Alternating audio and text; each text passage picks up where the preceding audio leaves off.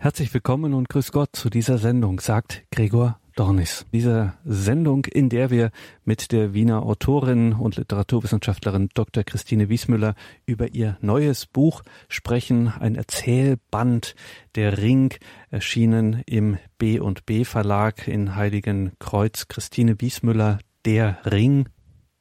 Die gebürtige Niederösterreicherin Christine Wiesmüller veröffentlichte ihre ersten Gedichte in der katholischen Mittelschülerzeitung Die Wende. Ihre Erzählungen Sommerfrische, die Quadratur des Kreises oder ein Fragment wurden für den ersten österreichischen Buchpreis Alpha nominiert. Der eigentliche Tenor, der das bisherige Prosawerk Christine Wiesmüllers durchzieht, wird von Figuren angeschlagen, die sich ernsthaft die Frage nach Gott stellen. Das ist nachzulesen in ihren vielen im Passagenverlag erschienenen Büchern und jetzt also im Heiligen Kreuzer B&B Verlag gesammelte Erzählungen Christine Wiesmüller Der Ring. Ich hatte Gelegenheit mit Christine Wiesmüller zu sprechen und Christine Wiesmüller wird die titelgebende Erzählung selbst lesen Der Ring. Christine Wiesmüller, ein wesentlicher Teil Ihres Lebens ist die Literatur, ist das Schreiben. Warum machen Sie das? Was ist so schön am Schreiben? Ich äh, finde es interessant, dass Sie die Frage so stellen, denn das Schreiben selbst ist ein außerordentlich anstrengender und sehr, sehr schwieriger Prozess. Nichtsdestotrotz ist natürlich die Frage berechtigt, denn wenn es nicht auch erfüllend wäre, wäre es auch nicht schön, beziehungsweise wenn es nicht schön wäre, wäre es auch nicht erfüllend. Ich äh, werde jetzt aber von dem vom vom Schönen äh, weggehen und doch vielleicht auf das auf das Schwierige Bezug nehmen und vor allem auch darauf, warum ich überhaupt schreibe und weshalb ich überhaupt zum Schreiben gekommen bin. Vor allem in einer Welt heute, die die die überfüllt und überflutet ist mit mit mit verschriftlichtem oder schriftlichem und es wahrscheinlich noch nie so viele Schriftsteller oder Autoren unter Anführungszeichen gegeben hat wie heute. Ich habe aber eigentlich seit meinem siebten Lebensjahr, seit ich bewusst mich eigentlich mit Texten, um das mal so zu sagen, äh, beschäftigt habe, in, in mir, soweit man als Kind einen Entschluss fassen kann, ähm, diese, diese, diese Leidenschaft gespürt, selber etwas schreiben zu wollen. Ich bin so aufgewachsen, dass äh, meine Großmutter uns fast jeden Abend, also meiner Schwester und mir, Märchen erzählt hat oder beziehungsweise die Märchen auch vorgelesen hat und dass diese Märchen eine ganz eigentümliche und ganz besondere Wirkung auf mich und auch auf meine Schwester gehabt haben und wir immer wirklich versucht haben herauszufinden, was diese Eins, was das bedeutet, was da erzählt wird. Das ist jetzt natürlich eine, eine, eine Vermutung auch meinerseits, aber das Märchen ist ja an sich ganz große Literatur. Das darf man ja nicht unterschätzen. Märchen können von allen Altersstufen gelesen werden und verstanden werden, weil sie gleichnishaft sind. Das heißt, das Märchen hat immer etwas Allgemeingültiges, so es denn ein Märchen ist, ja, und etwas Überzeitliches. Ich denke da vor allem, und das waren auch unsere Lieblingsbücher, ich habe gerade äh, vor ein paar Tagen äh, wieder unser altes Märchenbuch in der Hand gehabt, weil ich den Kindern in der Schule, ich unterrichte übrigens auch an einer katholischen Privatschule Literatur, die Schneekönigin vorgelesen habe aus diesem alten Buch und ich wollte gerade den, den, Kindern der heutigen Zeit auch zeigen, wie ein Märchenbuch aus meiner Kindheit ausgesehen hat. Und äh, ich denke, etwas, um jetzt äh, äh noch einmal darauf zurückzukommen, äh, Märchen sind gleichnishaft und etwas von diesem, von diesem Gleichnishaften muss sich in mir äh, ich, festgesetzt haben. Und wenn ich jetzt den, den, den Sprung schaffe zum Religiösen beziehungsweise zur, zur Bibel, dann findet sich ja auch in den Texten der Bibel beziehungsweise in den Evangelien des Neuen Testamentes das Gleichnis. Und, und äh, dieses, dieses Gleichnishafte ist eigentlich eine, eine Triebfeder meines Schreibens.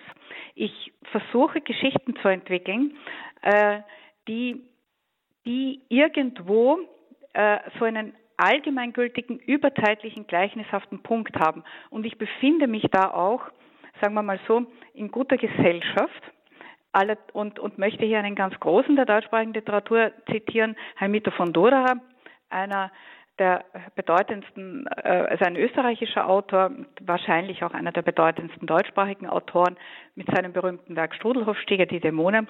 Und Doderer sagte über sich selbst, äh, Literatur muss gleichnishaft sein, sonst ist sie bedeutungslos. Und äh, ich denke, damit hat er recht. Und auf meine bescheidene Art und Weise versuche ich auch in all meinen Geschichten äh, etwas, etwas Allgemeingültiges, Gleichnishaftes über den Menschen zu sagen. Und das, und jetzt schließe ich den Bogen zu Ihrer Eingangsfrage, hoffentlich in, in einer ästhetischen Form und auch in schöner Sprache sagt Christine Wiesmüller. Mit ihr sind wir heute im Gespräch über ihr literarisches Schaffen, vor allem über ihren neuen Band Der Ring Erzählungen erschienen im B und B Verlag, dem Heiligen Kreuzer Verlag. Frau Wiesmüller, ein ja einer der wesentlichen roten Fäden durch ihr gesamtes äh, literarisches Werk ist das Thema Beziehungen und allzu oft das Thema Scheitern von Beziehungen. Erklären Sie uns das oder erzählen Sie uns davon, warum das eine so große Rolle spielt? Ähm, für einen Autor ist zumindest aus meiner Sicht oder für mich als Autor, um das so zu sagen, ist natürlich der Mensch im Mittelpunkt.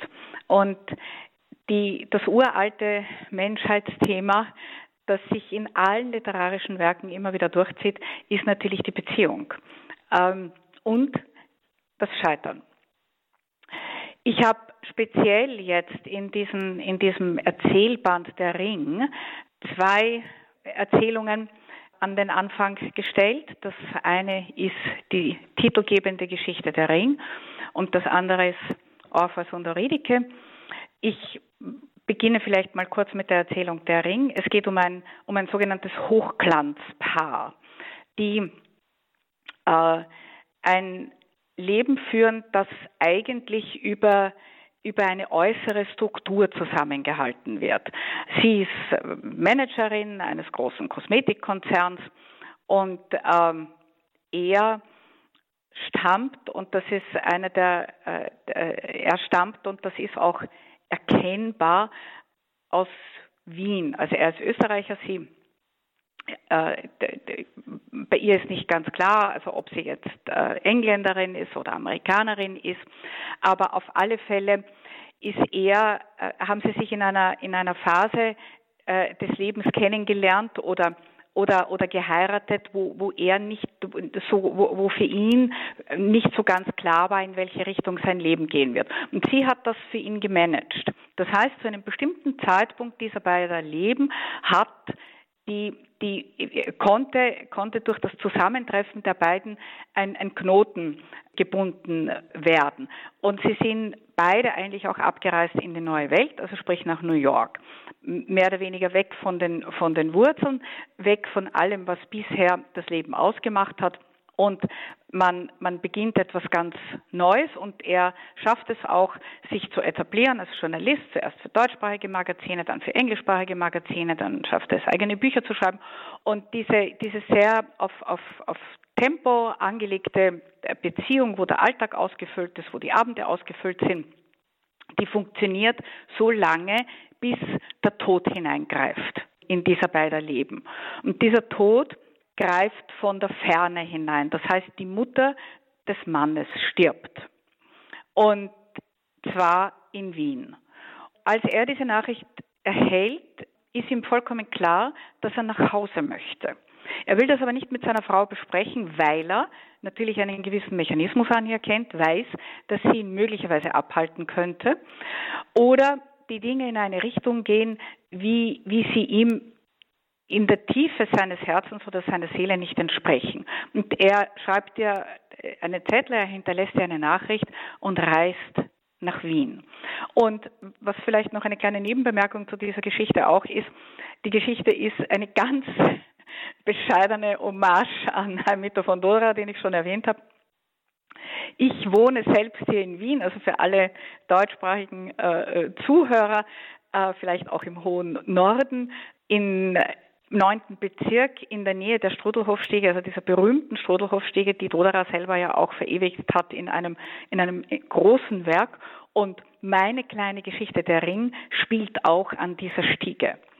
Äh, und das nur so als Nebenbemerkung. Und als Anton in Wien ankommt, ich kürze das jetzt ab, äh, kommt er mehr oder weniger zu spät, also die Mutter ist bereits tot. Und er beschließt aber, in Wien zu bleiben. Äh, er merkt, dass es einen Bruch gibt in seinem Leben und dass dieser Bruch geschlossen werden muss. Und zwar ist es der Bruch, wo er mehr oder weniger mit seiner Frau nach New York gegangen ist und sich unter Anführungszeichen auch aus einer gewissen Hilflosigkeit, aus einer gewissen Not heraus von ihr hat organisieren lassen. In ein Leben hinein, das grundsätzlich für ihn zu diesem Zeitpunkt gepasst hat. Ich möchte nicht die Frau abwerten und ich möchte auch ihn jetzt so gesehen nicht abwerten, sondern ich möchte nur zeigen, dass in bestimmten Situationen, auch aus einer, aus einer Not heraus, aus einer Hilflosigkeit heraus, aus einer Irritation heraus Beziehungen geschlossen werden können, die für den Moment und für eine bestimmte Zeit stimmen. Wenn man da, wenn man das aber nicht korrigiert, dann kann es irgendwann einmal zu einem Punkt kommen, wo diese Beziehung bricht. Und die bricht jetzt durch den Tod der Mutter. Da greift jetzt der Tod hinein. Und durch diesen Tod äh, verändert sich für ihn alles. Und äh, wie gesagt, es geht so weiter, dass er äh, zu seiner Frau sagt, er bleibt in Wien und er muss da verschiedenes jetzt einmal für sich regeln. Und sie, sie, sie sieht das aber nicht. Also sie kann ihn da weder begleiten, auch nicht erkennen und auch nicht sehen, sondern besteht darauf, dass die Dinge rasch abgewickelt werden, dass das Haus verkauft wird, das sie ohnehin nie mochte und die Stiege mochte sie auch nicht und die Stadt sowieso nicht, ja, sondern das soll einfach, es ist zwar bedauerlich, dass die Mutter gestorben ist, aber man wickelt das jetzt ab, so wie man ein, ein, ein, ein Produkt einführt am Markt oder so wie man sonst irgendetwas halt einfach abwickelt organisatorisch. Und das ist das einzige Mal in seinem Leben, wo er sagt, nein, das tue ich nicht. Und er zwingt sie auch nach Wien zu kommen und er zwingt sie auch, dass äh, sie sich äh, an dieser Stiege treffen, die äh, zum, zum Haus mehr oder weniger hinaufführt. Und sie lässt sich auch darauf ein. Und während sie aus dem, äh, während sie sich mehr oder weniger begrüßen, äh, rutscht ihr Ring vom Finger, der über viele Jahre hindurch durch die Reibung mit einem anderen Ring an einer Stelle brüchig geworden ist. Und er rutscht vom Finger, beide bücken sich. Und der Ring bricht auseinander, während sie während sie versuchen, ihn aufzuheben. Und beide, jeder hat nun eine Hälfte dieses Ringes in der Hand. Und der letzte Satz dieser Erzählung heißt, wie hinüberlieben. Ja, das heißt, da kriegt die Geschichte eine andere Dimension. Das heißt, äh, einerseits zeige ich, dass diese Beziehung grundsätzlich zum Scheitern verurteilt ist, weil sie von vornherein falsch angelegt war. Andererseits hat es aber einen Punkt gegeben, wo die beiden sich getroffen haben. Und jetzt stehen sie da, jeder mit seiner Ringhälfte. Und die Frage, die offen bleibt, ist, wie kommt man da hinüber? Kommt man noch hinüber? Und das ist dann, wenn Sie so wollen, vielleicht ein bisschen überspitzt formuliert, der kathartische Moment, der auf den Leser überspringen sollte, wo man falls man selber in Beziehungssituationen ist, sich fragen könnte, wo sind, wo, wo, ist das, wo sind die Brüche, ja, oder wo ist, auch wenn man jetzt nicht verheiratet ist oder nicht in einer Beziehung ist, also wo könnte der Ring brechen, sodass ich nicht mehr hinüberkomme.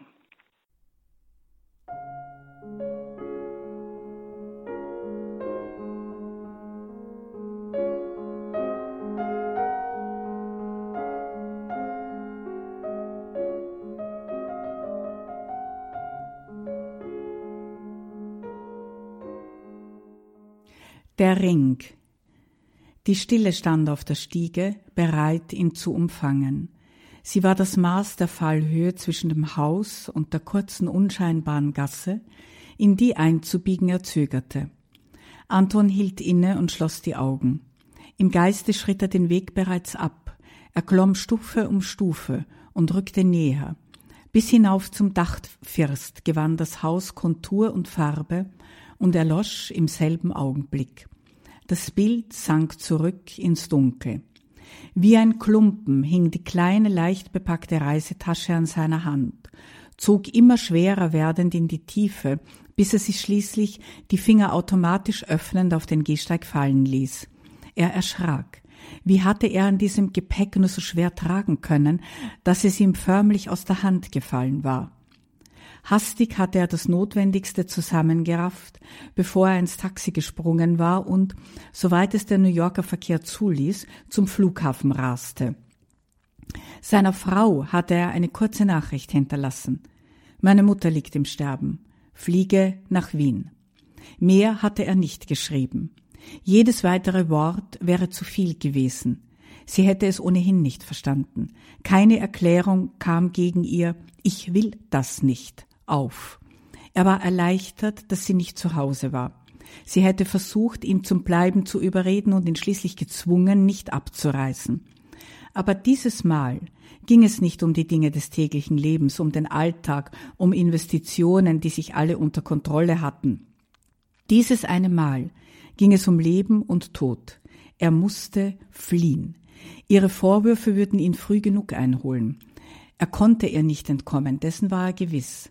Aber da der Himmel bereits einen Bogen gespannt hatte, der die beiden Welten auseinanderhielt, war er seit seiner Landung entschwächert ihrem unmittelbaren Zugriff entzogen. Ihre Einwände würden ins Leere laufen. Er tastete nach dem Handy in seiner Manteltasche, das er bisher nicht wieder eingeschaltet hatte. Der Gehsteig war feucht. Es nieselte.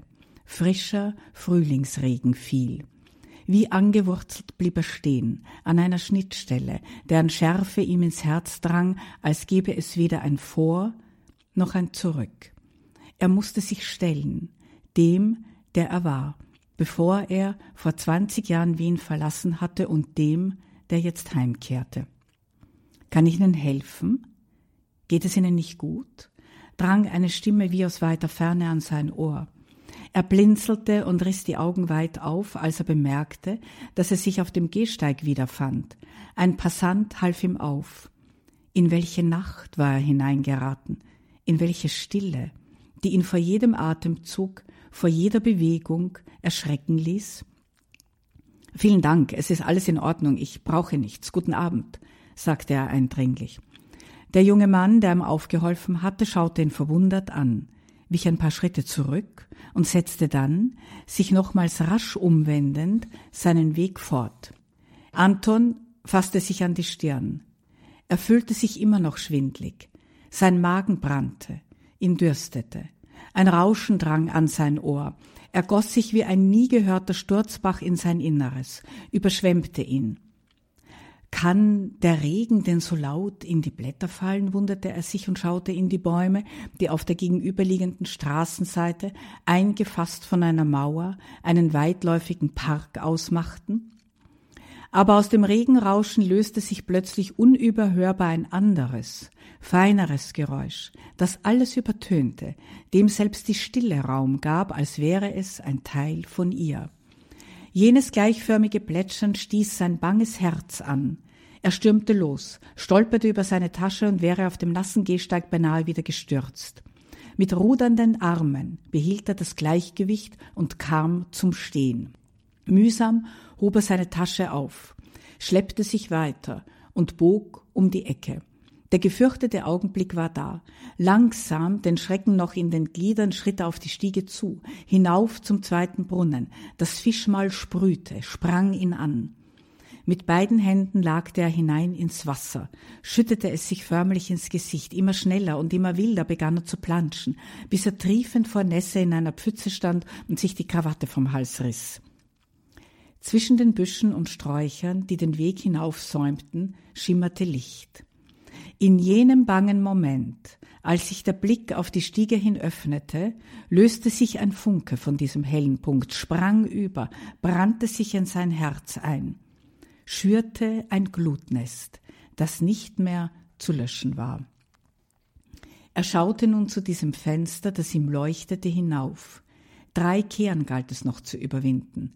Dann war er oben. Wie ein Band wand sich diese Stiege mit ihren Rampen zum Haus empor, öffnete die Sackgasse und schlug neben dem steil abfallenden Garten, getrennt durch einen lebenden Zaun, eine Schneise für das tägliche Hinauf und Hinab. Das Haus und der Garten waren an diese Stiege gebunden.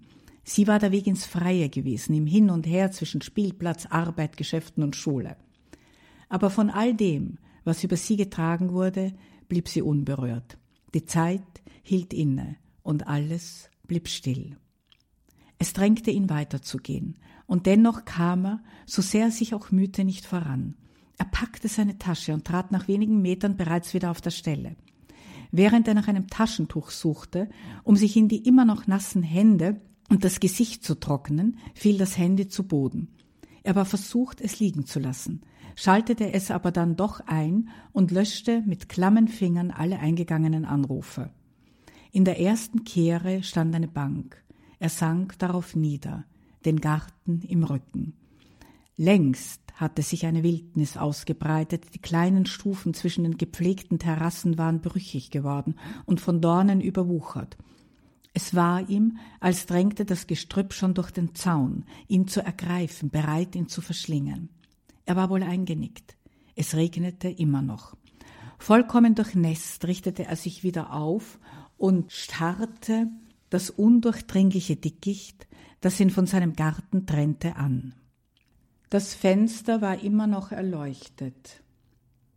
Aber gerade wurden die Vorhänge zugezogen und das Licht, das so hell der Finsternis entgegenstand, wirkte gedämpft, hatte seine Kraft verloren.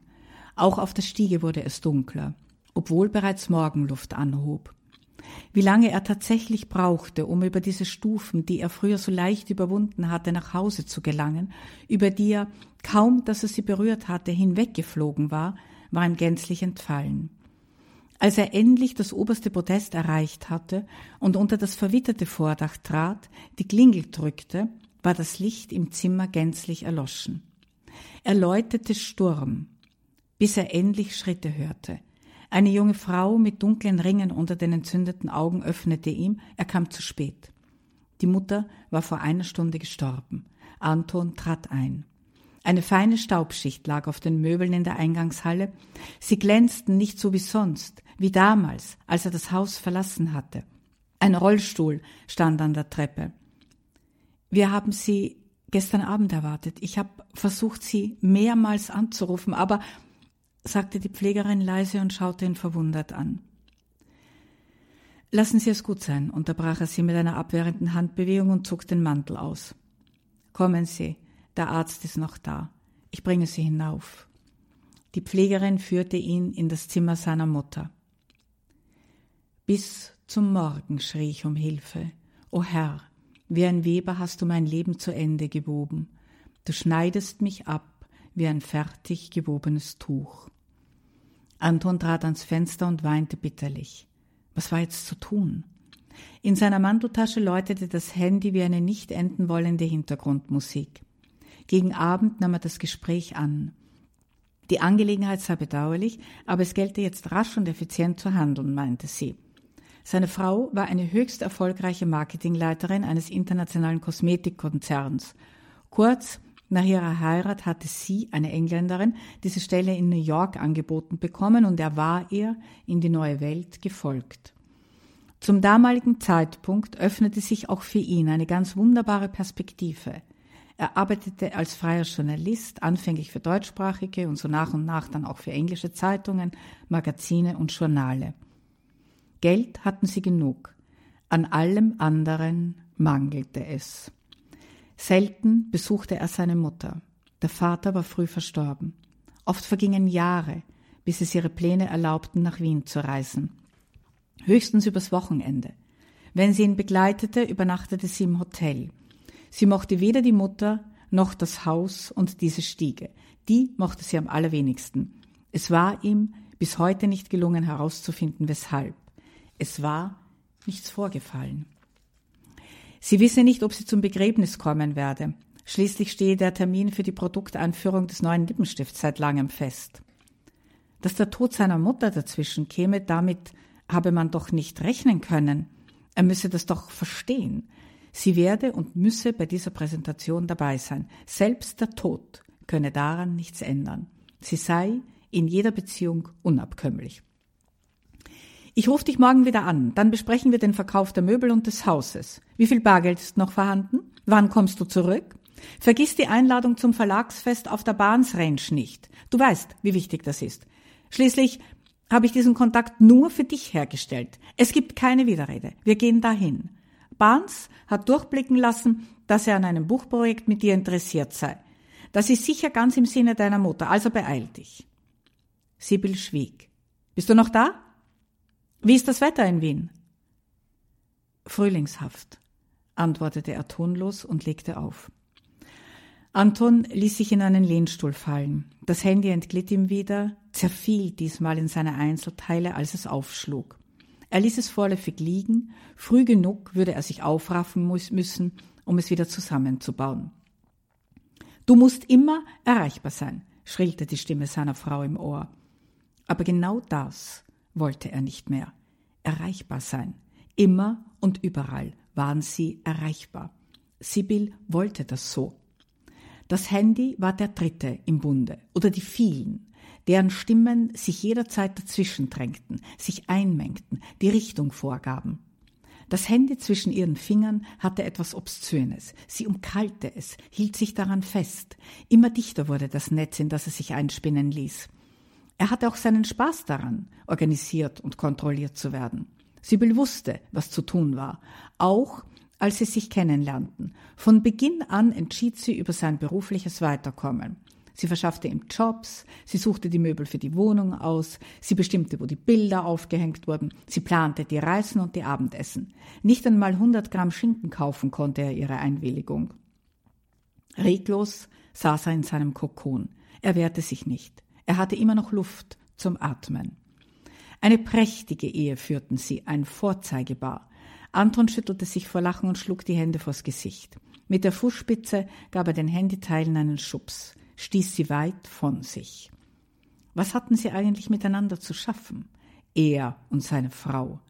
Eine Anziehung müsse es wohl gegeben haben, dachte er. Früher. Eine Anziehung, wiederhallte es in seinem Kokon wie in einem Hohlraum, dessen Wände so glatt waren, dass keine Regung mehr anhaften konnte. Jetzt riss das Netz.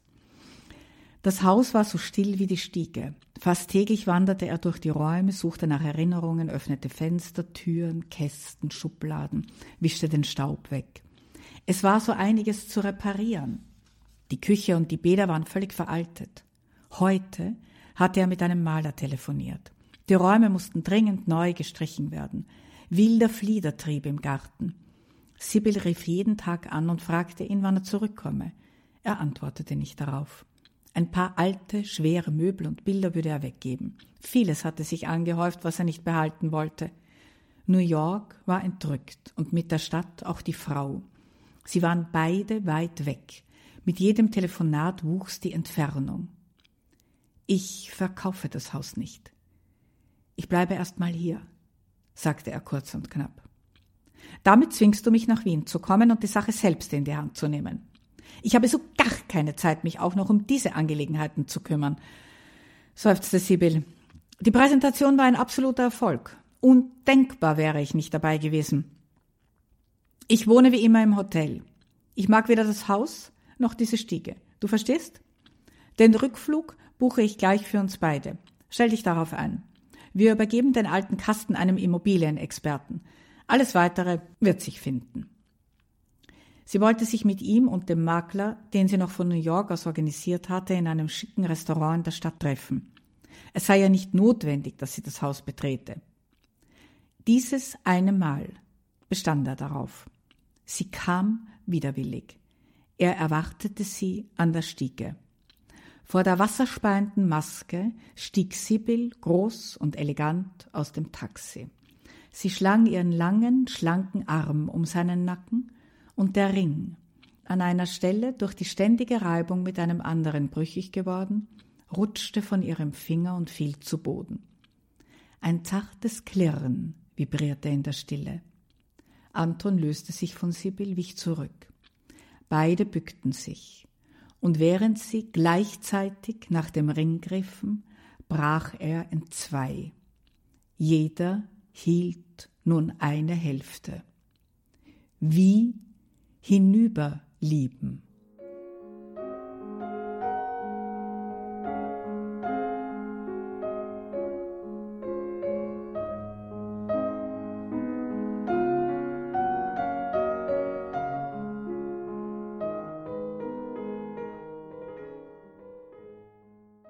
Willkommen zurück in dieser Sendung, in der wir sprechen mit Dr. Christine Wiesmüller. Christine Wiesmüller ist nicht nur Lehrerin, sie ist vor allem auch Schriftstellerin. Wir sprechen über ihren Band, der jetzt im B&B Verlag, dem Heiligen Kreuzer B&B Verlag erschienen ist, Der Ring, über ihre Erzählungen darin. Frau Wiesmüller, in ihren Erzählungen, so unterschiedlich ihre Geschichten auch sein mögen, man wird den Eindruck nicht los, dass nichts daran beiläufig ist. Man wird sehr intensiv hineingezogen in diese äh, Szenen, zu den Personen, zu den Dingen, die dort sind, ist unglaublich detailreich und man hat den Eindruck, selbst das noch so winzige Detail, das sie schildern, kann man nicht weglassen. So wirkt es jedenfalls. Es würde fehlen, wenn es nicht da wäre. Wie kommt denn das? Ich muss mal sagen, dass ich das sehr schön finde, dass Sie das so sehen, dass Sie das Detail bemerken äh, und dass Sie auch ähm, äh, definitiv äh, darauf hinweisen, dass man oder auch bemerkt haben, dass man in der Tat nichts weglassen kann, weil da muss ich wieder ein bisschen äh, ausholen und vielleicht hineingehen in den Schreibprozess. Ich bin selber ein sehr visueller Mensch, immer schon gewesen. Ich sehe das, was ich schreibe, mehr oder weniger vor meinem geistigen Auge. Und mir ist grundsätzlich, ist mir das Detail äh, allerdings nicht um des Details willen wichtig, nicht um eines bloßen Ästhetizismus, sondern ich hoffe doch, dass diese, dass die Details oder jedes jetzt bewusst gesetzte Wort äh, doch eine, eine, eine Verbindung zu dem hat, was ich sagen möchte. Ich muss da wieder zurückgreifen auf, auf ganz, also auf die großen Autoren, natürlich auf wen, auf wen sonst, ja. Von wem sollte man denn als, als Autor jetzt leben lernen, wenn nicht von den Großen? Ganz egal, ob es jetzt Thomas Mann ist, ob es Doderer ist, ob es Musil ist. Die, die großen Autoren haben sehr großen Wert darauf auch gelegt, die einzelnen Dinge oder Architektur oder äh, Kleider oder Räume zu beschreiben. Und zwar aber nicht, wie ich schon sagte, aufgrund eines bloßen Ästhetizismus oder um die Seiten zu füllen, sondern weil die Handlung sich in den Dingen fortsetzt oder durch die Dinge hindurchläuft oder über die Dinge etwas sagt. Und in einer bescheidenen Art und Weise ist das auch das, was ich äh, beabsichtige beim Schreiben, so dass es in der Tat wirklich so ist, dass man nichts weglassen kann, weil alles zum Ganzen der Erzählung gehört und nicht bloß einfach nur Schmuck oder Beiwerk ist. Sagt Christine Wiesmüller über ihr Buch Der Ring, erschienen im B&B Verlag, sprechen wir in dieser Sendung und hören auch Texte, hören Geschichten aus diesem Buch, Erzählungen, die dort versammelt sind. Christine Wiesmüller, Der Ring Frau Wiesmüller, Ihr literarisches Schaffen, das ist vielfach bemerkt worden, ist durchzogen von Menschen, die bewusst oder unbewusst auf der Suche nach mehr sind oder man kann auch sagen nach einem nach dem Grund sind. Insofern, da würden Sie jetzt äh, sicherlich äh, Einspruch erheben, aber äh, Sie können auch als Autorin nicht verleugnen, dass Sie ein religiöser Mensch, dass Sie eine Christin äh, sind, würden wir jetzt konkret sagen. Ähm, dass sie da das zu einem so starken literarischen Thema machen, ist ja trotzdem nicht alltäglich, auch für einen religiösen Menschen. Wieso machen sie das? Wieso ähm, wieso machen Sie sich diese Mühe ja auch damit, ähm, solche Geschichten zu erzählen, die so an die, sag mal so, Substanz gehen? Weil ich ähm, doch diesen, das klingt jetzt ein bisschen verwegen, äh, äh, wirklich absoluten Anspruch habe, wie er in der Poetik des Aristoteles formuliert ist zwischen von, von Mimesis und Katharsis. Ich, ich denke, dass, also auch um das Wort Mimesis zu erklären, ähm, Schreiben oder der, der, der, künstlerische Schaffensakt oder der künstlerische Prozess ist, äh, hat etwas mit der, mit der Nachahmung von Wirklichkeit äh, zu, zu tun. Und wenn ich es mir schon antue, jetzt unter Anführungszeichen, diesen wirklich diese, diese, diese schwierige äh, Arbeit, ähm, ein, ein, ein Werk zu schaffen, zu tun, dann muss es eine substanzielle Aussage haben. Das, das ist auch irgendwo mein Anspruch. Ich, ich könnte mich nicht äh, damit abfinden, einfach halt äh, in die Welt zu schauen und, und, und irgendein irgendein Geschichte zu erzählen, irgendwo anzufangen, irgendwo aufzuhören, sondern es geht mir wirklich immer darum, eine Idee zu verwirklichen, ein Gleichnis zu verwirklichen und dafür die Figur oder den, den, die Geschichte oder den, den, den äh, wie soll man sagen, den, ähm, ja, den Plot, um das auf Englisch irgendwie zu sagen, äh, zu finden. Und äh, das ist mir wirklich das Wichtige. Und somit ist es mir auch wirklich wichtig, dass auch die Figuren, auch wenn sie alles erleben, was der Mensch eben erlebt, nachdem wir ja äh, durch die Folgen der Erbsünde äh, gezeichnet sind und das haben, was man eine gebrochene Natur nennt, ähm, so muss es irgendwo einen Punkt geben, wo sie, äh, wo sie den Überstieg schaffen können oder wo sich der Überstieg andeutet in, in, in das, was man Erlösung nennt. Und wenn Sie schauen, und da komme ich jetzt wieder auf die großen Autoren zurück und möchte immer wieder auch, wenn ich mit Ihnen sprechen darf, was eine große Freude und auch eine Ehre für mich ist, äh, darauf zurück, dass wir ja Autoren haben wie Claudel, wie Bernanos, wie Reinhold Schneider, wie Gertrud von Lefort, wie Dostoevsky, Thomas Mann, Dodra und so weiter. Und dass diese Autoren immer, immer weiter in den Hintergrund auch gedrängt werden.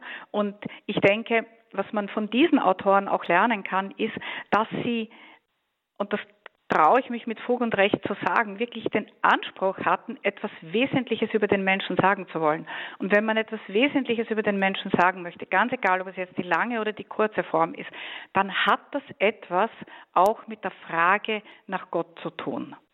Dass, dass äh, explizit ausgedrückt oder implizit oder im Sinne einer äh, im Sinne des, eines tragenden Grundes, so wie das auch bei mir der Fall ist, weil ansonsten läuft, und das sieht man ja auch in der zeitgenössischen Literatur, eine, eine Erzählung oder ein Text ins Leere.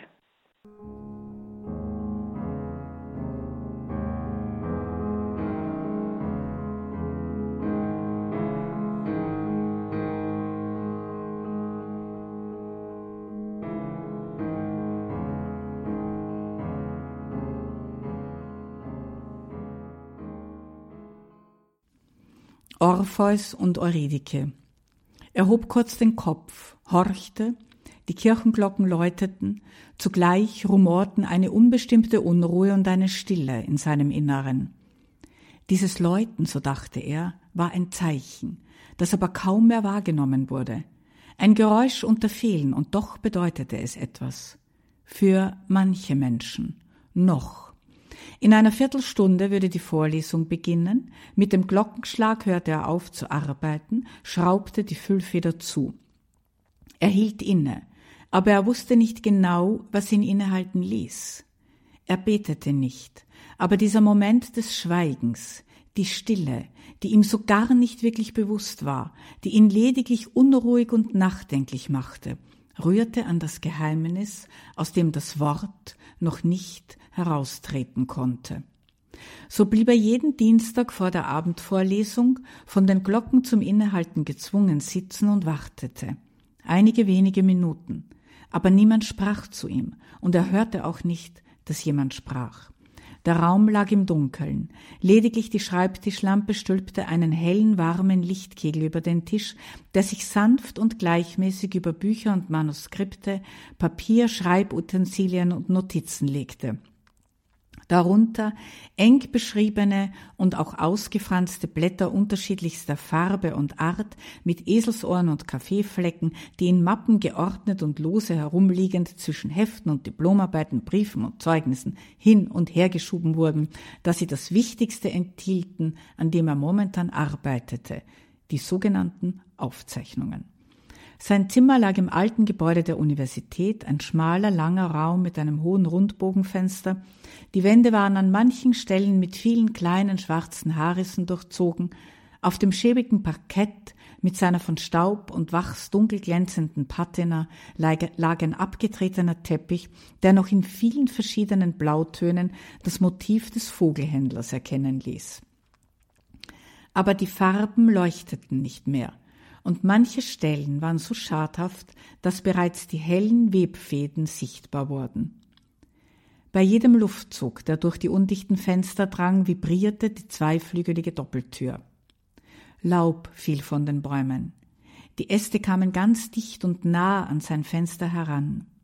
Ein Dahlienstrauß, den ihm seine Frau neulich vorbeigebracht hatte, welkte in der Vase, die er achtlos auf den Boden gestellt hatte und die, an das Bücherregal gelehnt, jederzeit umfallen konnte. Eigentlich war sie für diese großen, farbstrotzenden, auseinanderfallenden Blütenköpfe viel zu klein. Er suchte seine Unterlagen für die Vorlesung zusammen, das Telefon klingelte. Ja, bitte, sagte er. Äh, Nein, ich ähm, komme später. Es, es tut mir leid, es, es, es geht nicht. Wie, wie du ja weißt, es geht nicht. Nach der Vorlesung muss ich noch einen Aufsatz fertig schreiben. Ich habe wie immer den Redaktionsschluss übersehen. Warte nicht mit dem Essen auf mich. Irgendwann in der Nacht. Äh, ja, ja. Er sagte ihr nicht, dass er nach der Vorlesung noch mit einer Freundin, einer ehemaligen Studentin, eine Verabredung zum Abendessen hatte. Sie war zufällig wieder einmal in der Stadt auf der Durchreise für ein paar Tage. Er verliebte sich sehr leicht und sehr oft und genoss eine gewisse Nähe zu den Mädchen, aber erst dann, wenn sie nicht mehr bei ihm studierten und danach den Kontakt mit ihm aufrechterhielten.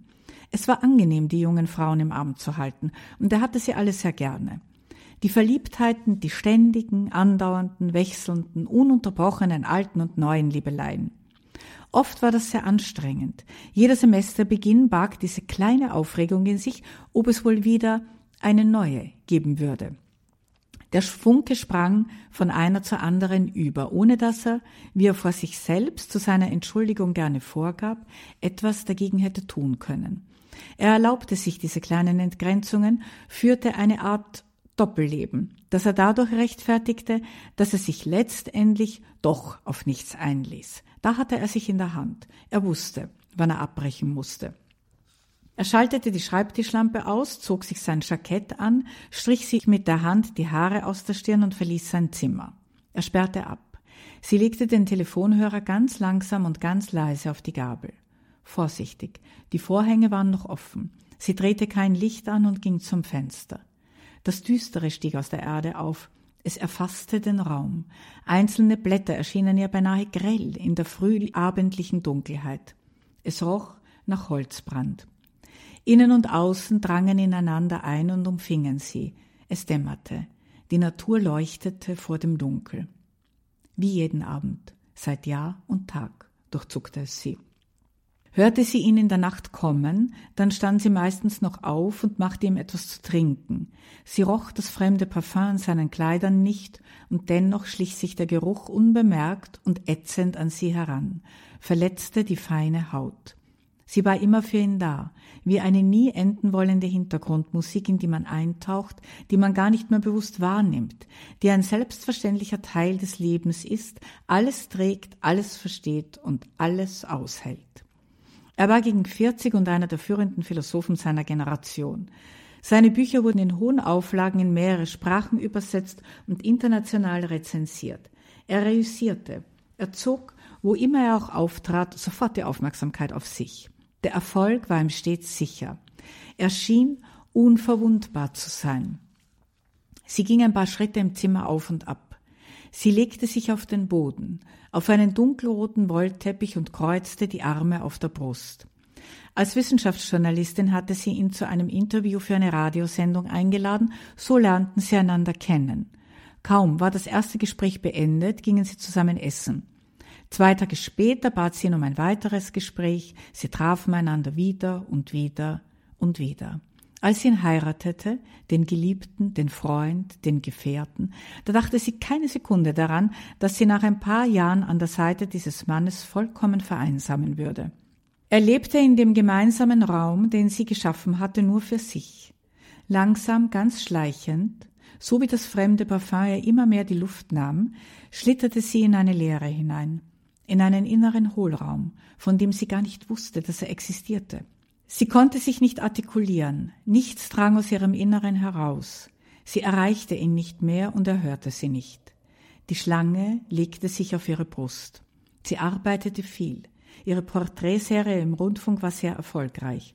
Aufmerksam folgte sie den Spuren von Menschen, ging auf ihren Wegen, tauchte kurz in fremde Leben ein und zeichnete ein Bild nach.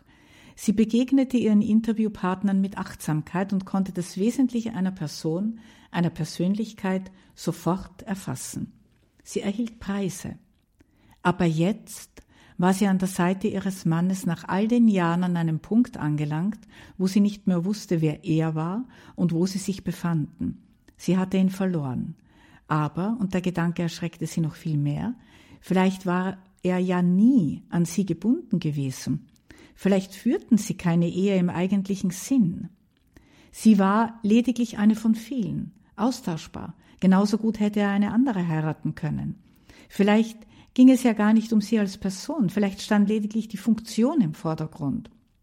Sie war immer davon ausgegangen, dass sie in der Seele unverwechselbar eins wären, dass das irdische Herz in einem geistigen Herzen in einem größeren Raum der Liebe aufgehen würde.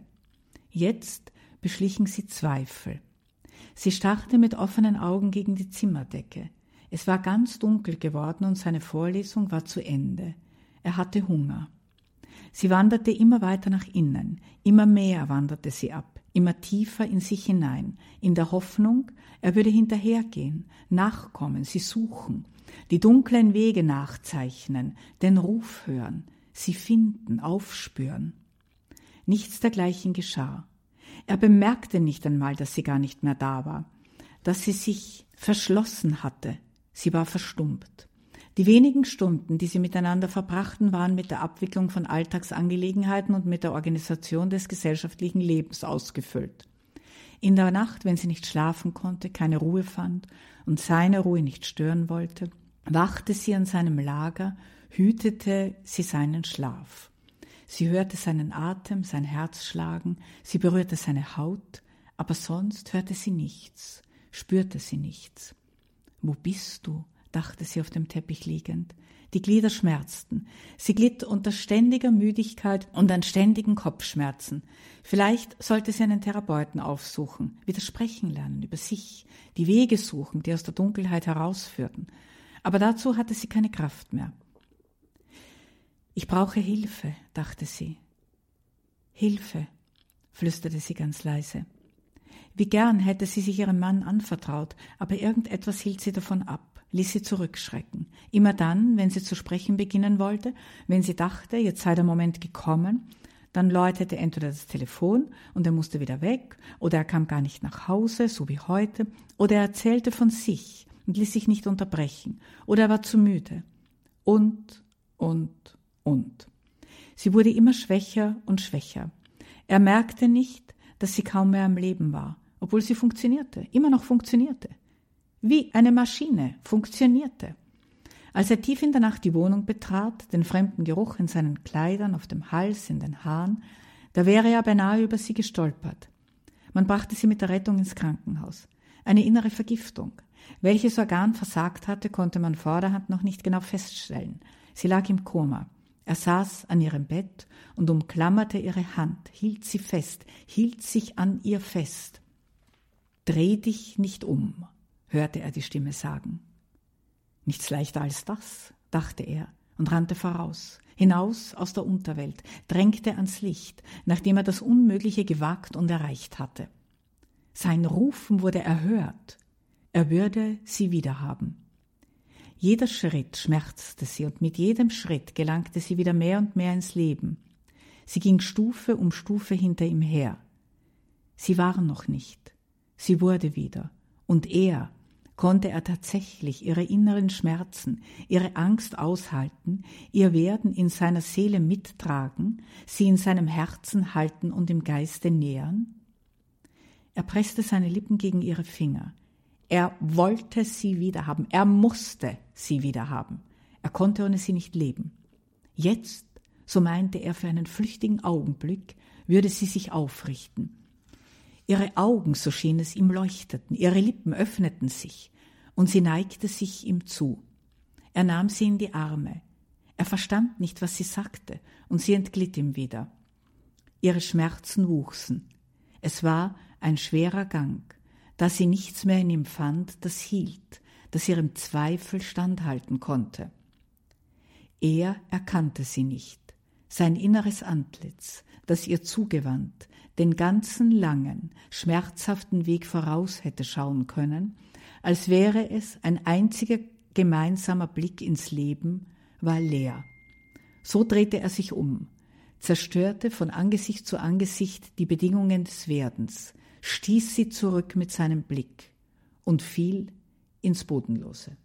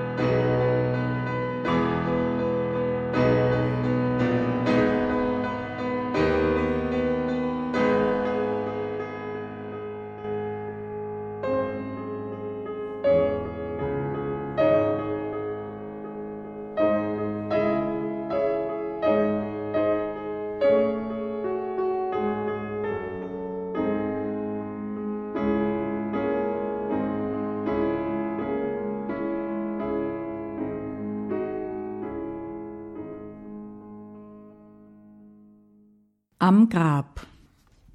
Sie schaltete das Radio ein, hörte Nachrichten und begann das Abendessen vorzubereiten.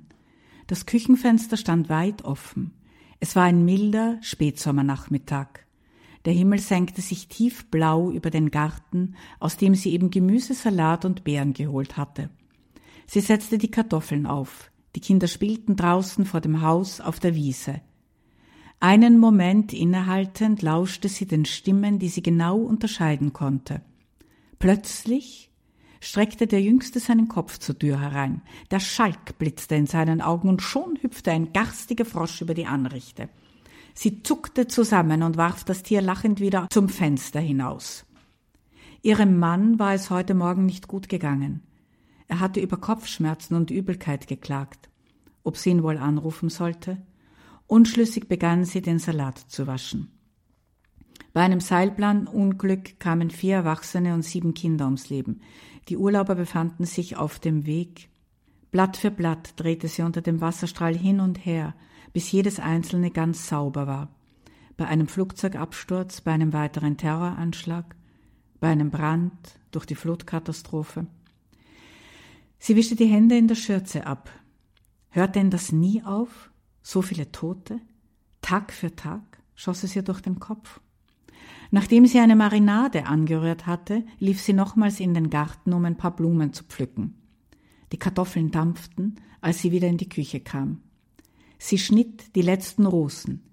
Die Blüten waren weit aufgegangen und beim Hineintragen lösten sich die ersten Blätter, säumten den Wegrand und verströmten einen so zarten Duft, als hätte ein Engel sie sanft zwischen seinen Fingern zerrieben. Während sie den Strauß für den Speisezimmertisch arrangierte, läutete das Telefon. Ja. Ich komme. Langsam legte sie den Hörer auf die Gabel. Plötzlich standen die Kinder wie versteinert im Vorzimmer. Die Großmutter kam die Treppe herunter. Niemand sprach. Sie ließ die Schürze fallen, schaute von einem zum anderen und rannte dann zum Wagen. Als sie im Krankenhaus ankam, lag er bereits im Koma. Sie starrte mit trockenen Augen auf die Monitore. Die Kinder aßen mit der Großmutter Kartoffeln und Salat. Die Rosen leuchteten über dem Nachtmahl. Er starb. Jetzt war der Tod nicht mehr etwas Allgemeines. Jetzt zeigte er seinen ganzen Schrecken. Aus dem Hinterhalt sprang er sie an, fasste hinein in ihr Leben und riss es mit sich. Die Kinder schliefen bereits, als sie nach Haus kam. Auf dem Speisezimmertisch standen noch zwei Gedecke. Sie sank auf einen Stuhl nieder, griff nach einem Teller, zerschmetterte ihn auf den Boden und warf den zweiten hinterher. Sie starrte auf den Scherbenhaufen. Der Schmerz zerschnitt ihr das Herz. Die Tränen konnten den Brand nicht löschen. Die Rosen leuchteten in der Dunkelheit, in der Stille, über den Scherben, trieben die Dornen hinein in die Wunde, flochten der Seele den Brautkranz. Von Ewigkeit her habe ich dich geliebt. Wer spricht?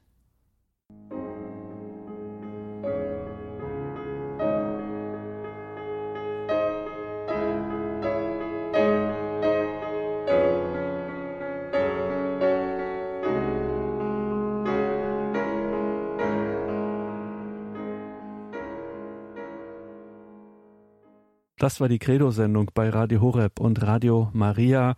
Heute ein literarischer Abend, christliche Literatur. Wir haben in das neue Buch der Wiener Autorin und Literaturwissenschaftlerin Dr. Christine Wiesmüller geschaut. Christine Wiesmüller, der Ring, ihr Erzählband, der im Heiligen Kreuzer B und B Verlag erschienen ist. Liebe Hörerinnen und Hörer, wir sind in der österlichen Bußzeit, steuern auf das große das christliche Fest schlechthin, hin, Ostern, vielleicht ja auch eine Geschenkidee, dieser Band von Erzählungen von Christine Wiesmüller, Der Ring. Sie müssen unbedingt in die Details zu dieser Sendung auf horeb.org schauen. Da finden Sie natürlich die genauen Angaben zum Buch von Christine Wiesmüller, Der Ring. Und Sie finden auch einen Link zum Internationalen Theologischen Institut in Trumau in Niederösterreich. Diese besondere philosophisch-theologische Hochschule steht auch in diesem Jahr wieder bei uns in einem kleinen Fokus. Wir werden wieder schauen auf die mittlerweile legendäre und deutschlandweit immer prominenter werdende Literaturtagung. Es steht die fünfte Literaturtagung im Mai an in Trumau in Niederösterreich. Unzählige Menschen aus dem gesamten deutschsprachigen Raum und auch international, es ist eine internationale Einrichtung, haben dieses internationale theologische Institut in Trumau entdeckt. Es wächst und wächst das Internationale Theologische Institut, abgekürzt ITI. Warum erzähle ich Ihnen das? Nun, weil eben unser heutiger Gast in der Sendung, die Autorin Christine Wiesmüller, über deren Buch Der Ring wir hier gesprochen haben, dort an maßgeblicher Stelle verantwortlich ist, an diesem Haus an der Philosophisch-Theologischen Hochschule in Trumau, dort auch unterrichtet, diese internationale Literaturtagung auch organisiert und deswegen steht natürlich ein Link auch in den Details zu dieser Sendung auf horeb.org beziehungsweise in der Radio Radio Horeb App im Tagesprogramm. In den Details zu dieser Sendung lassen Sie sich das nicht entgehen. Und damit geht unsere Sendung zu Ende. Danke Ihnen allen fürs Dabeisein, liebe Hörerinnen und Hörer. Hier folgt jetzt um 21.30 Uhr die Reihe nachgehört und danach um 21.40 Uhr ist wieder Primetime. Die Gebetsgemeinschaft von Radio Horeb und Radio Maria schließt sich dann zusammen zum Nachtgebet der Kirche der Komplett. Bleiben Sie dran. Ich freue mich, wenn wir dann auch geistlich miteinander wieder im Gebet verbunden sind. Einen gesegneten Abend und eine behütete Nacht wünscht ihr, Gregor Dornis.